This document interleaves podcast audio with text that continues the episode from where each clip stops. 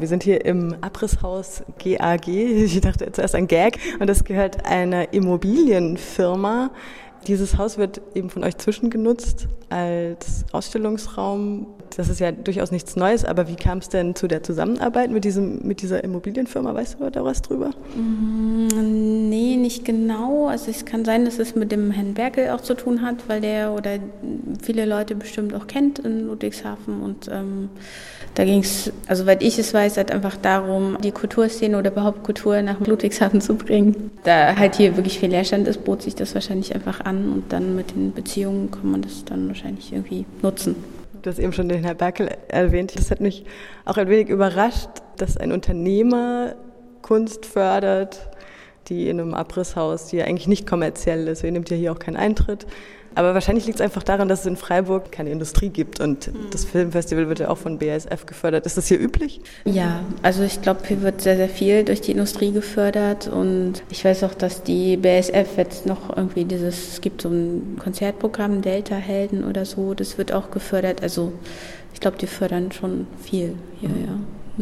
Jetzt ist Freiburg, da ist ja richtig Wohnraumverknappung, also auch künstliche Wohnraumverknappung durch Ferienhäuser etc. etc. Dann ist es eine große Studierendenstadt. Jetzt habe ich hier gesehen, am Hafen soll irgendwie eine Shoppingmeile entstehen, das ist ganz viel Neubaugebiet in Ludwigshafen. Wie, wie sieht hier die Wohnraumsituation aus?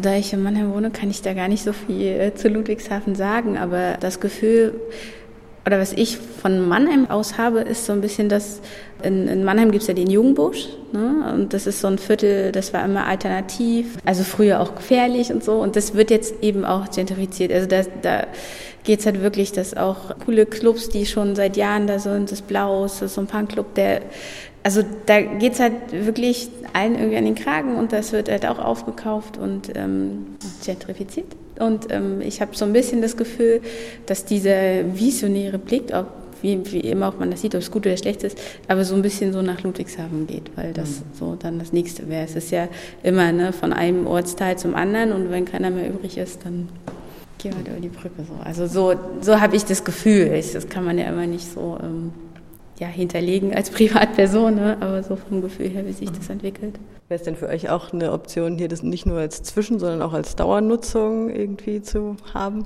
Die Frage stellt sich, glaube ich, gar nicht, weil das Haus tatsächlich abgerissen wird. Also das, es geht jetzt noch bis Ende September und wohl, das Haus steht wohl noch ein bisschen länger.